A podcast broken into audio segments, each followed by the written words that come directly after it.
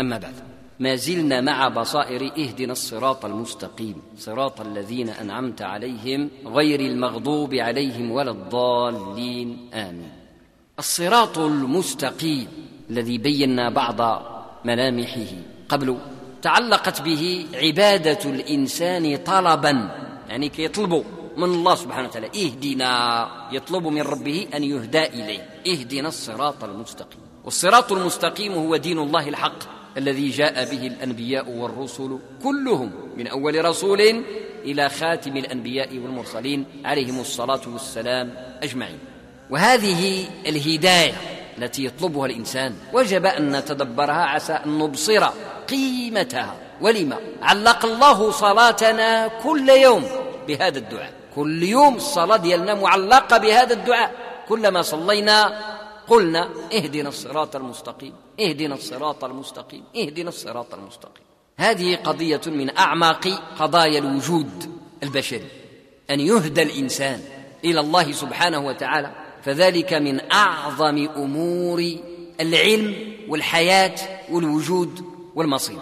هذا الذي نطلبه من الله عز وجل هو في حد ذاته هداية اهدنا الصراط المستقيم. هذا الدعاء نفسه هداية. أن يهدى الإنسان إلى طلب الهداية. هداية لما؟ لأنه آنئذ ينبه إلى عظمة ما يطلب وإلى خطورته. لما يقول لك الله عز وجل هذيك الحاجة سير طلبها طلبها مني كل مرة. فمعنى ذلك أن هذيك الحاجة اللي نبهك الله تعالى لها وجعلها مناط الطلب للعباد أمر عظيم. بل أعظم من ذلك أنه عز وجل جعل لك ذلك صلاة مستمرة اليوم والليلة. وهنا أطرح سؤالا للتأمل والتدبر. ألم يكن ممكنا أن يخلق الله الكون ويهمله؟ وهو قول من أقوال الفلاسفة القدماء. بلى! يعني الله سبحانه وتعالى كان ممكن لو أراد لو أراد سبحانه يخلق الكون ويرميه ما يديش فيه. فليس ملزما هو عز وجل ولا مكرها سبحانه وتعالى. يفعل ما يشاء ويختار. بأن يدبر أمر هذا الكون وأن يرعى مخلوقاته وعلى رأسها الإنسان. فهذا تفضل منه ومنه أنه خلق ثم هدى. خلق ثم هدى. وكان يمكن أن يخلق ولا يهدي لو أراد. ولكن من عظمة نعمته ومنته أنه خلق ثم هدى. والهداية إنما هي إرسال الرسل. وقلت كان يمكن أن لا يرسل رسولا البتاه ما يدير حتى شي رسول. ويخلي الناس في العماية تلفي. ما كاينش شي حاجة تلزم رب العالمين بذلك لأنه سبحانه وتعالى لا يسأل عما يفعل. وهم يسألون. فراه تفضل منه. ومنة منه أنزل الرسل. وخليونا نتصوروا لو أنه لم ينزل الرسل. ما عمره ما جا شي رسول ولا جاب الإنسان الخبر ديال شي حاجة كاينة في السماء. من المخلوقات أو الملائكة أو حتى رب الكون. كيفاش تصوروا عيش الإنسان في الأرض؟ ظلمات. وهذه الظلمات ماشي بحال هذه الظلمات اللي كاينة الآن عند الكفار ديال هذا الزمان. لا هاد الكفار ديال الزمان كاع بصفة عامة الكفار. الآن وقبل الآن عندهم شوية ديال الضوء عندهم شوية ديال الضوء. أما الحالة التي أفترضها فهي الظلمات الحقيقية. كيفاش الكفار عندهم شوية ديال الضوء؟ بحال هذاك الضوء ديال الانسان اللي كيكون جاي مسافر بالليل ومازال في ظلمات ديال البادية. العروبية باقي لبرا بعيد على المدينة. وكيبان له الضوء ديال المدينة راه الفوق. ماشي كيبان له البورات ولا لا. كيكون معروف أنه المدن ملي كيقرب لها الإنسان نسبيا كيبان له الشعة ديالها في الأفق في ذاك الظلام ديال السماء. هذا النوع من الضوء كاين عند الكفار الآن. وما معناه؟ معناه أنهم سايقين الخبر. لشي حاجة سميتها الأنبياء. سايقين الخبر لشي حاجة سميتها القرآن الكريم. ما مامنينش اياه ما مامنينش ولكن عندهم الخبر بهذا الشيء تصوروا الإنسان ما عندوش الخبر أصلا ولا برب العالمين. يعني عيش بحال هذا صعب جدا. صعب.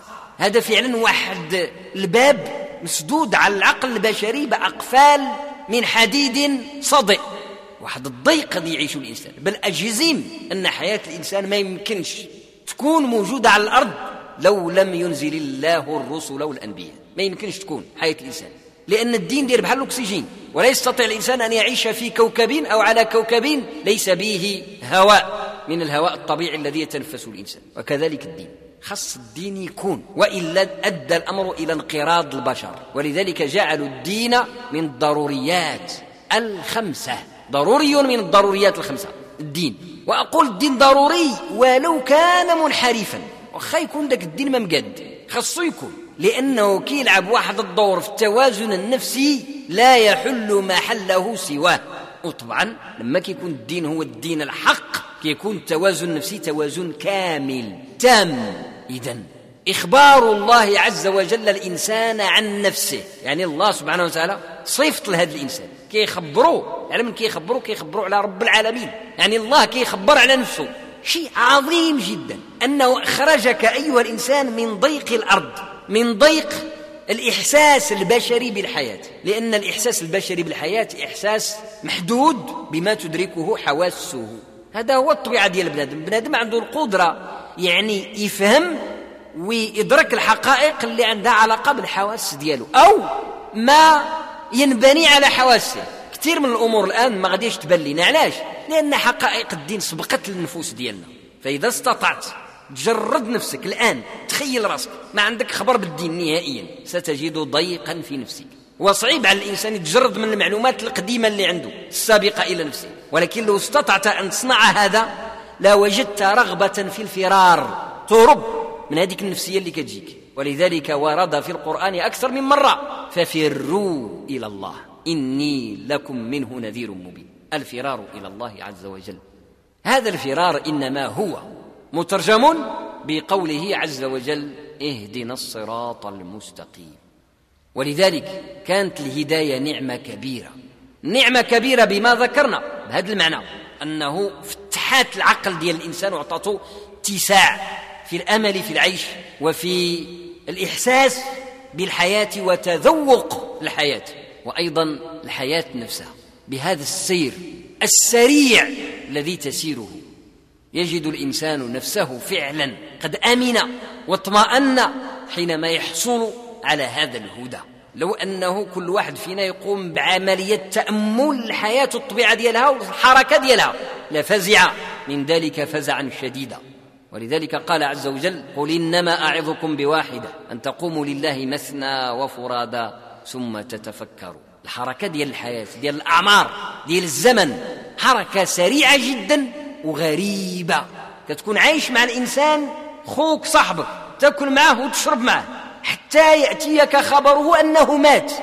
ماشي باغي نتكلم على كون الموت مصيبة أو صدمة أو كذا وهذا حق. لا وإنما أقصد امرا آخر. حينما يبلغك موت صاحب لك فإنك تفقد حياته. وهذا سر عجيب من أسرار الحياة. تفقد حياته. نهار كان عايش معاك. يعني كتشم الحياة ديالو.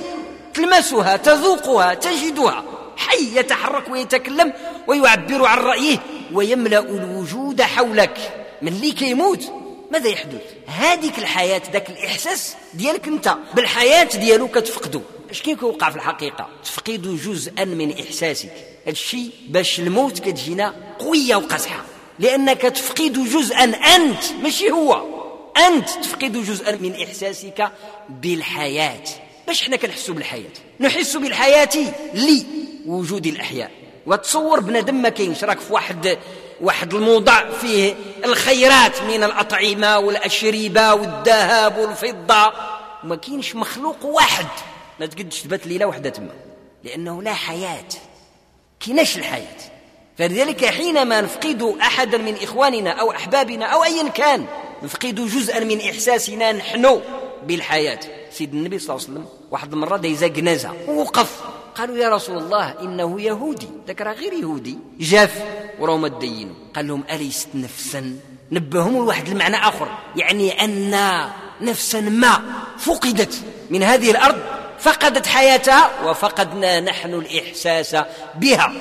الحياة هكذا نفقدها كل يوم. إحنا إحنا نحن الذين قدرنا أن نعيش يوما آخر أو أيام كل على قدر ما قدر له من عمر نفقد الحياة كل يوم. كتفقد الحياة وتفقد إحساسك بالحياة كل يوم.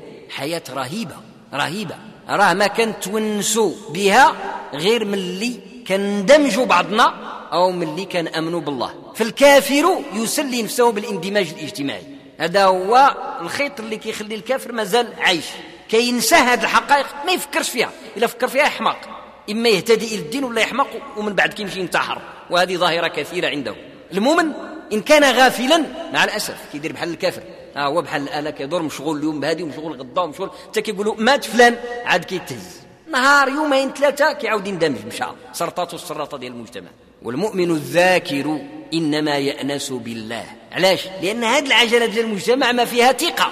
هي كتلهيك وتونسك ولكن مرة مرة كتذكرك بأن راه هي براسها تحتاج إلى من يؤنسها. وواحد من هذيك الأدوات اللي مخلياك تعيش الحياة مرة مرة كيخوي بك ويموت لك كيخوي بك.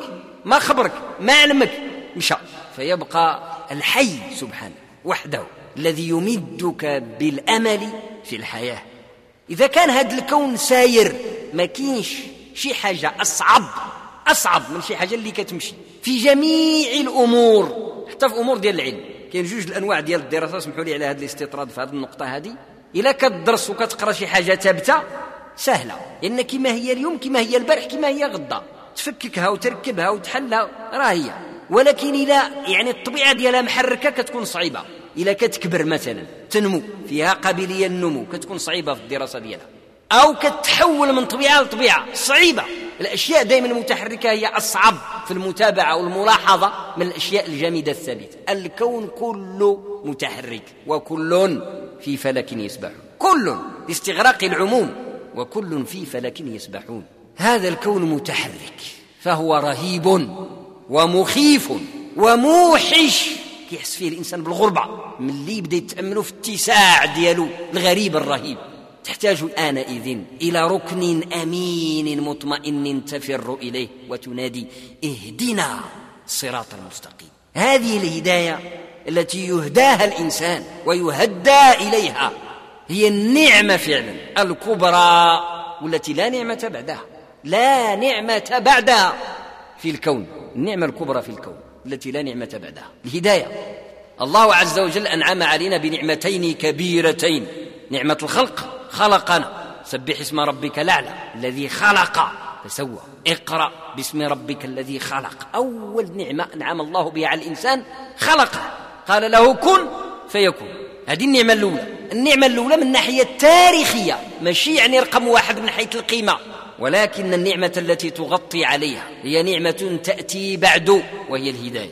ولذلك الذي خلق ولم يهدى يتمنى لو أن لم يخلق. يقول بنقص من الخليقة ويقول الكافر يا ليتني كنت ترابا. يتمنى لو لم يخلق بشرا لأنه لم يحصل على هذه النعمة.